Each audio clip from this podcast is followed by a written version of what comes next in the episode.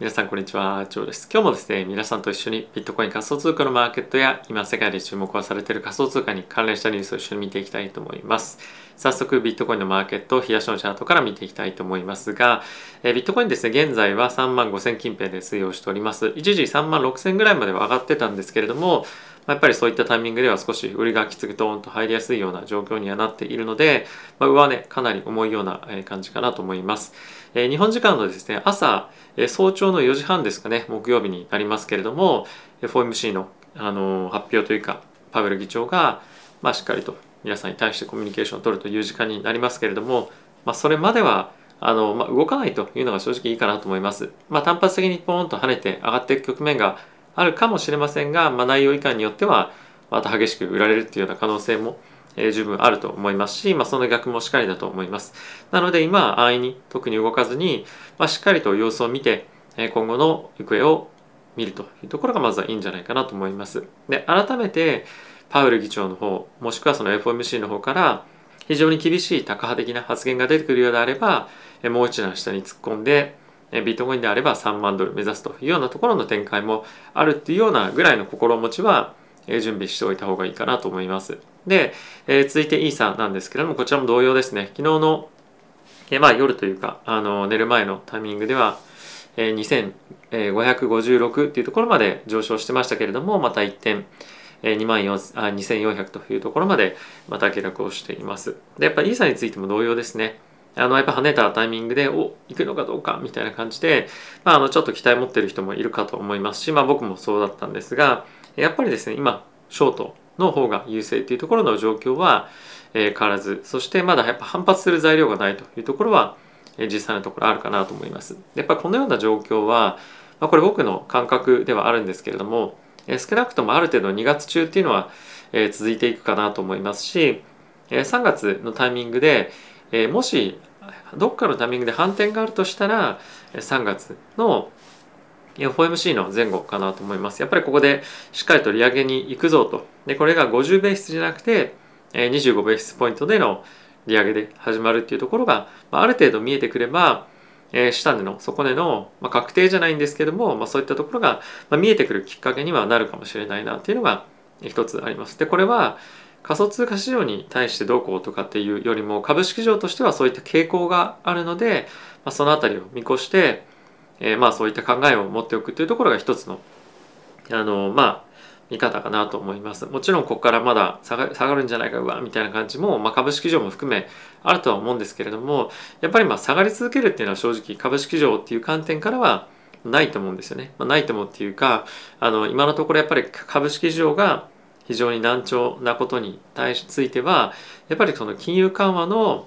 え、縮小の方向性が加速したりさらに進んでいく。でそれで、え、経済も同様に、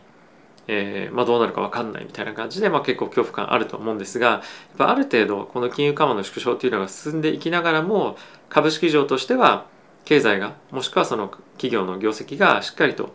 安定的に成長を見込めるようになってくれば僕はマーケット反転すると思うんですね。なので、まあ、それに伴って仮想通貨市場も上がってくるようであれば、もしくはそれに先んじて上がってくるようであれば、まあ、ある程度例年通りこの金利のまあ上昇というか利上げですねに伴ってマーケット反転してくるっていうような可能性もあるぐらいにはまあ見ておいてもいいかなと思います。まあいずれにせよ楽観視しすぎるっていうのはよくはないと思うので、あのまあどうするかっていうと僕はあの粛々と買うんですけども、あのまああんまりあのディップでボンと下がったからああじゃあ安いから買いだみたいな感じで入るとか、まあ、ちょっと上がってきたからそれにあの、まあ、勢いを乗って買っていくとかっていうそういうなんかその楽観的な動きというよりもまずは状況の判断プラス今のマーケットのセンチメントが改善するのをひたすら待つというのが僕は一番いい最善の方法じゃないかなと思います。で先日もちょっとお伝えをしたんですけれども、まあ、ここからあのうわヘッジだって言ってまあ空空売りとかですね先物でショートするっていうのも結構、まあ、正直危険かなと思ったりもするのでえこの辺りについては本当にやっぱりあの上下どっち見ていても、まあ、自分が非常にいいトレーダーだっていうふうに思ってないのであれば動かないっていうのが僕は一番いい選択じゃないかなと思います。はい、でここからですね今日皆さんと一緒にちょっとマクロの関係のニュースだったりとか今週どんなイベントがあるのかっていうところをまず見ていってその後に仮想通貨に関連したニュースちょっと見ていこうかなと思いますでまずはですねこちらちょっとあのここ最近、まあ、いくつか出ていたニュースのトピックスの一つでもあるんですけれども、えゴールドマン・サックスがですね、えーと、今年については4回ないし、まあ、可能性としてはそれ以上の利上げっていうのがありえますよということを、まあ、発表をまたしていました。で実際に彼らについてはレポートも先週ですかね出していましてまた5月のタイミングでもしかすると利上げもう1回挟んでえー、今年は5回っていうふうになるんじゃないかっていうふうにま言ってますと。なのでまあできるだけ早めに利上げを織り込んでいくっていうところがマーケット、まあ、ある程度あの安心じゃないんですけども、まあ、強く最初に利上げを織り込ましておくことでマーケットの恐怖感っていうところをあの最初に持たせておいて、まあ、じわじわじわじわ緩和その緊張を緩和していくっていうような方向性で、まあ、やるんじゃないかみたいなところを、まあ、今彼らは織り込んでるっていうところかなと思います。はいまあ、こればっかりは完全にあの予想でもあるのであの、まあ、ある程度参考材料にというところではあるんですけれども、まあ、マーケットとしてとしてやっぱりその4回利上げはある程度も最低見込んでいて5回もしくは6回あの織り込んでる人もいるのでこれがどっちに行くかっていうのを今後我々としては見ていくっていうところが焦点かなと思います。今4回で5回の利上げがさらに強まっていくのかどうかでそれを見るにはやっぱりその市場の CPI だったりとか GDP だったりとか、まあ、いろんな指標ありますけれども、まあ、そういったところに加えてもっとより重要視したいのはパウエル議長だったりとかあとはフェットの関係者の、まあ、いろんなスピーチだったりとか公聴会での発言というところをまずは重視をして見ていきたいかなと思います。なのでまあ4回は確実その後何が起こるのかっていうところをですね余白として我々としては見ていきたいかなと思っています。で、今週の経済指標なんですけれども、一応こちら日本時間になっていますね、木曜日ですね。1月の27日の早朝の4時に、えー、フェットの金利をどうするかっていうのの発表があって、その後4時半からパウエル議長が公聴会を行うと。まあ、このスケジュール非常に重要なので、えー、覚えておいていただきたいのと、それに加えてですね、今年というかすみません、えっと、第4クォーターですね、2021年の第4クォーターのえー、GDP がですね発表がありますと。で一応5.5%の予想が出ていますけれども、まあ、これがどうなるかっていうところが、えー、注目かなと思います。でこれが弱く、えー、出ていたとしてわじゃあ利上げなくなるのかっていうのはないと思うんですね。なので基本的には利上げをしていくと。でプラスこの GDP の成長率っていうところをしっかりとキープできるかどうかっていうところがアメリカの経済状況に、まあ、非常にまあ、経済状況とか株式ですね、もうインパクトしっかりあると思うので、まあ、強い数字がある程度出てくれば、株式市場にとってプラス。で、プラスそれはイコール仮想通貨市場にとってもプラスという方になっていくんじゃないかなと思います。で、もう一つ非常に重要なのが、え金曜日ですね、これの10時半、日本時間の夜の10時半に発表されるパーソナルインカム、えー、あすみません、こちらですね、パーソナルスペンディングというものがあります。で、これは個人の支出の価格指数にえなってるんですけれども、えこれがですね FED が利上げをするかどうかどれぐらい利上げをするのかっていうところに対して、まあ、一つ大きく参考する指標でもあるので、まあ、この辺り非常に重要な指数になってくるのでちゃんと見ていきたいかなと思っております。はい、あとはですねちょっと株のチャンネルみたいになっちゃうんですが、まあ、今週ですね非常に重要なのが火曜日マイクロソフトの決算。水曜日テスラの決算。で木曜日アップルの決算っていうふうにまありますと。でこれらの数字が、まあ、やっぱり悪かったりすると株式市場がドドドってそういうふうに、まあ、一気に崩れる可能性が、まあ、十分にあるということで、えー、そういったところがもし何かしら出てくれば仮想通貨も一緒に、まあ、結構ナスダックと今仮想通貨のマーケット相関高いのでドーッと引きずられる可能性が、えー、十分あると。この辺りは、えー、ちゃんと見ておくポイントかなと思います。逆に人によっては、まあ、僕はちょっと狙ってるんですけど、えっと、株式上がここで何かしらの決算が悪かったとかで大崩れするプラス、えー、フェットのミーティングで大きくドーンと下がるようなことがあれば僕はですよ株を買っていこうかなというふうに思ってます。で仮想通貨はちょっともう少しあのどこまで下がるか正直分かんないんで、えー、様子見していきたいなと思うんですけれども株式についてはもしかするとこの辺りで一回ドーンって下げたところで底つくんじゃないかなっていうふうに、まあ、思ってるもしくは長期で見た時に、まあ、かなり割安なところで買えるんじゃないかなと思うので、まあ、この辺りは結構狙って僕はタイミングとしては、え、見ています、はいまあ、参考程度ですけども、え、こんな感じで見てますと。で、まあ、それに加えてですね CNBC の方からもビットコインの関連のニュースというのが出ていまして4万ドルというところを割れてきましたと。で、まあ、今非常に注目をされているのがビットコインのチャートちょっと見ていきたいと思うんですけれどもやっぱりこの3万ドルですねここを割れるかどうかっていうところが、えまず大きなポイントに、えなってる。でかつまあここをじゃあ割れたらどこまでいくのかっていうのがもう分かりませんよねっていうのが正直なマーケットの、え今思っているところかなと思います。なので、まあ、ここを割れると、えどこまでいくのかえどうなってしまうのかっていうのは正直ちょっとわからないんですがこのやっぱり3万ドルを意識してるっていうところの時点でもう3万ドルは僕はもう完全にいくものだと思ってます。なのでもしまあもしですよ。あのここでどっかで反発をするんじゃないかみたいに考えているようであれば3万ドルのところをあのまあサポートのラインとして一つ買いっていうのはまあ一つの考え方としてありかなと思うところとまあ、あとはこの辺りでショートを入れるのであれば、まあ、一旦3万ドルっていうところで、まあ、一旦はリグっていうのは一つありかなと思います。まあ、この辺り揉み合って、えー、下に行くのか、もしくは揉み合って上に行くのか分かりませんが、まあ、あのそういったところをまあ一つ、まあ、さらにそこからドーンっていくのであればショート持っててもいいよねっていう考え方はあると思うんですけれども、まあ、深酔いしないという意味でも、まあ、この辺りをターゲットに一つ持っておくのもありかなと思います。まあ、いずれにせよこの3万ドルかなり大きな節目になるんじゃないかなと思うので、えー、注目をしながら見ていきたいかなと思います。まあ、個人的には、まあ、できればその3万ドルトライしないでというか割れないでいてほしいなと思うんですけれども、まあ、そんな感じでマーケット注目しているポイントなので見ていきましょう。はい、で、えー、ここから仮想通貨に関連したニュースですね見ていきたいと思うんですけれども、えー、ここ最近ですねあのソラーナのえー、非常にそのプラットフォームとしてのパフォーマンスがまた新たに何て言うんですかね。あの疑いの目を持って持たれてるような状況があるかと思います。ここ最近の大きな暴落のタイミングで、え、ソラーナの、えー、プラットフォームが止まっちゃったんですよね。でそれでやっぱり今非常にこんなに重要なタイミングのところで使えない使えないというか、まあ、取引できないあのプラットフォームトークン、まあ、ないだろうということで、まあ、結構ですね非常にまあ、失望を買っているというところがあるかなと思います。やっぱりこのタイミングでかなり多くのボリュームの取引が行われたっていうのもあって、まあ、ネットワーク自体がまダウンというかあのなかなか非常に重いような状況にもなっていたかと思います。で、これによって今後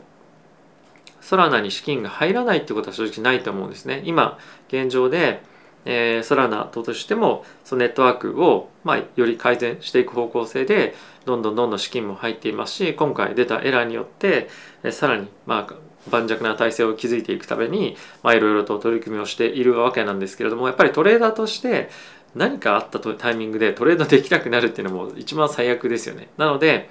え、そういったところを考えると、まあ、短期的にソラナから、ま、資金が逃げやすいような環境にまあ、もしかするとなってしまうかもしれないなと。であれば、ソラーナではなくて他のレイヤー1のトークンのところに資金を寄せようっていうふうに思いがあるかもしれないので、まあ、今回もしこの反発してくることがあれば、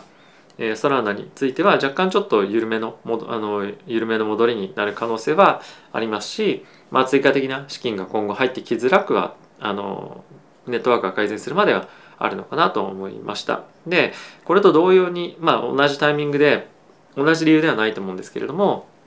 えー、カルダノがですねサンデースワップっていう DEX ですねを、えー、ローンチしたんですけれども、まあ、これが失敗に終わりましたと。で、えー、かなりやっぱりこのカルダノの DEX サンデースワップに期待が高まっていたということもあって、まあ、取引だったりがですねやっぱ殺到したんですね。まあ、これはあのここ最近の暴落の、まあ、理由とはまた別のタイミングでやっぱり期待感があったので、まあ、サンデースワップどんな感じなんだろう見たいみたいな感じで、まあ、みんなこぞって、えー、 DEX にアクセスしたと思うんですけれども、まあ、これによって、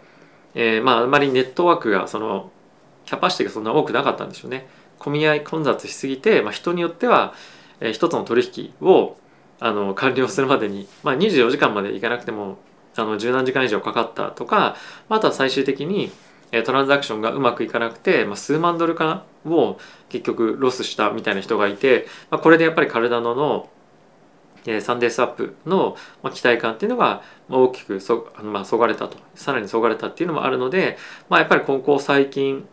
あのちょっと期待しすぎてたよねっていうところで大きく体の下がってたと思うんですけれども、まあ、ここからあの急浮上みたいな感じっていうのは非常に難しい展開に、まあ、少なくとも短期的にはなるんじゃないかなと思っています。まあ、サラーナとちょっと同じ感じで、まあ、期待感みたいなのが非常に高まりすぎていた銘柄だと思うんですね。なので、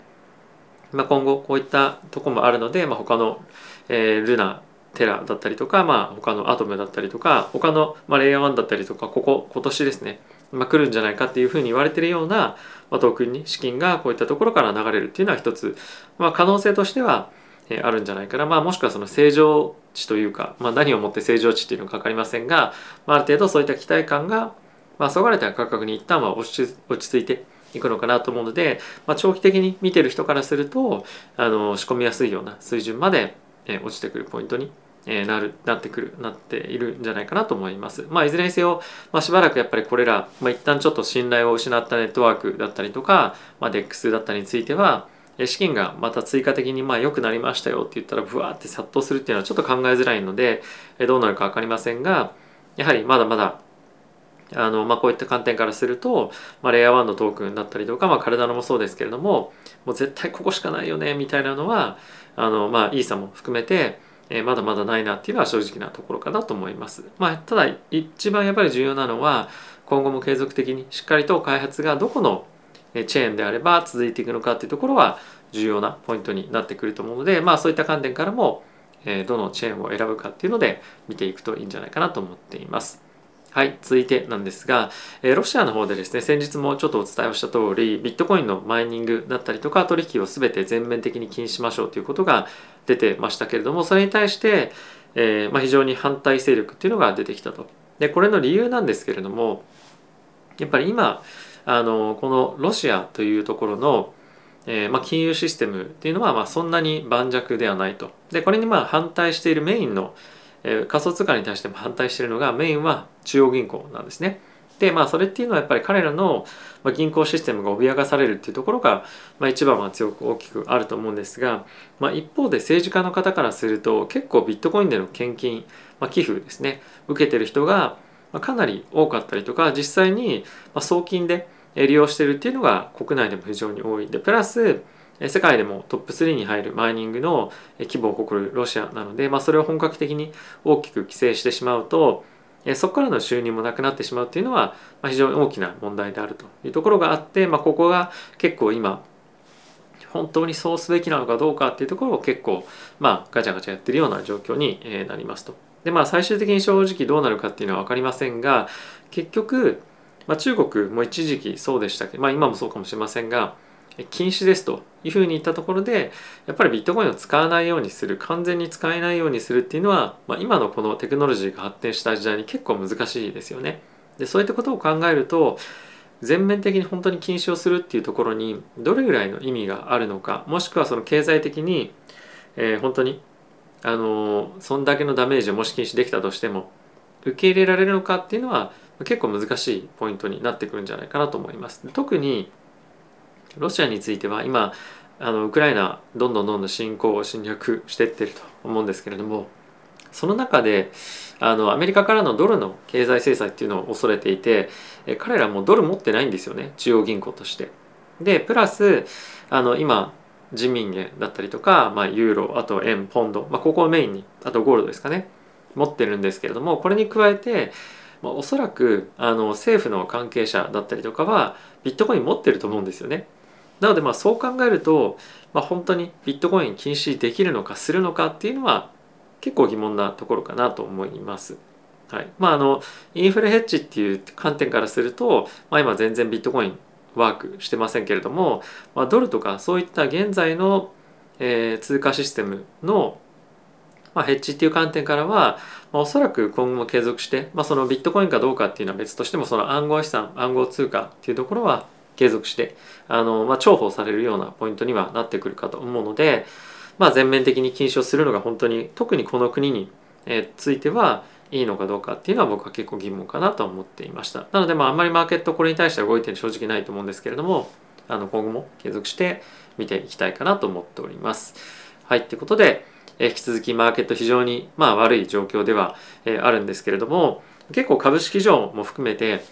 えー、意見がまあ当然なんですが割れてますよね。あの FOMC が今週控えているでかつ3月に実際にじゃあ利上げがほぼ始まるだろうというふうに見ている中でじゃあその利上げが本当に始まった後どうなるかっていうのは結構みんな分かんないなっていうのがあの実際のところかと思います。で今日ちょっとご紹介しなかったんですけどブルームバーグの方では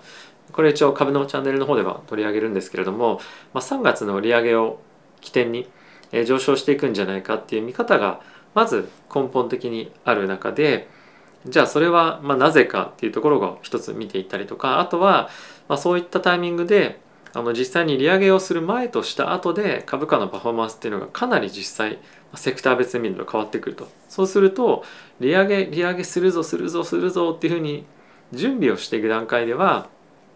まあ、非常に、まあ、その辺りを織り込んだ株価のパフォーマンスを見せるセクターをそれぞれ買うんですがその後っていうのは結構その利上げに対してじゃあ今後行くぞっていうところとは結構真逆なって言ったらおかしいかもしれませんが違う動きをするっていうことが傾向としてあるんですよね。でプラスそれに加えて今年は大統領選挙っていうのまあ、あの中間選挙ですねがあると。で中間選挙の年っていうのも、まあ、結構株価のパフォーマンスとしてまあ、一つ傾向が出やすいような年となっていると。でそれがさっきの利上げと利上げをしたらどうなるかみたいなところ結構逆なあの見方になってるんですね。なので、まあ、正直今何が起こるか分かんないっていうのが、まあ、マーケットとしては実際に思ってることなんじゃないかなと思います。なので、まあ、これだけ結構マーケットとしてはパニックになっていたりとか、まあ、結構安くなったところでテック買いたいよねそうだねみたいな感じで言ってるファンドマネージャーが、まあ、僕もそう思ってるんですけどまあ、多い一方で、まあ、結構やっぱ個別株も含めて下落の幅がかなり大きい銘柄もあるのでやっぱりあのそうは言ってもあもうちょっとやっぱり損切りのライン来てるから売らなきゃとか、まあ、とはここからさらに落ちていくようであればマージンコール日本語で言うとまあおいしょですよね。レバレッジをかけてポジションを取ってるファンドが結構多いので、まあ、あの証拠金として入れてる金額がまあほぼほぼ溶けてしまうとか何十パーセントまで来てしまっているのでポジション生産してくださいみたいな感じの状況になってくる可能性が、まあ、さらにもう一段もう二段押してくるようであれば出てくるというようなこともあるので、まあ、結構マーケットとしては、まあ、不安感の方が今やっぱりまだ多いかなと思います。はい、ある程度楽観的な見通しが立ってくれば、まあ、反転というところもあるかもしれませんが、まあ、実際に利上げをしていってでプラス、まあ、コロナですよね。この状況がどうなるか。でそれによって、えー、雇用がしっかりと戻ってくるのかパイプラインパイプラインじゃないか、えーと、サプライチェーンですね。が改善して物価がある程度安定してくるか。その辺りまで見えてこないとなかなか株式上のまあ劇的な反転っていうのは正直なくなないかなというふうに思っております。まあいずれにせよ今年来年もずっと株価が難聴っていうのはあの今のところはまあ正直あの僕としてはまだ見てないですしマーケットとしても、まあ、というよりも、まあ、これは今のところは一時的一時的なディップになるんじゃないかっていうふうな見方が、まあ、長期で見ると強いんじゃないかなと思うので、まあ、僕も引き続きその方向で、え、投資ということには取り組んでいこうかなと思います。はい。ということで皆さん今日もちょっと長めの動画ですが本当にご視聴ありがとうございました。えー、いつもこうやって見ていただいて、まあ、特にこの最後まで見ていただいている方については本当にあのあのありがたい限りでございます。ということでまた次回の動画でお会いしましょう。さよなら。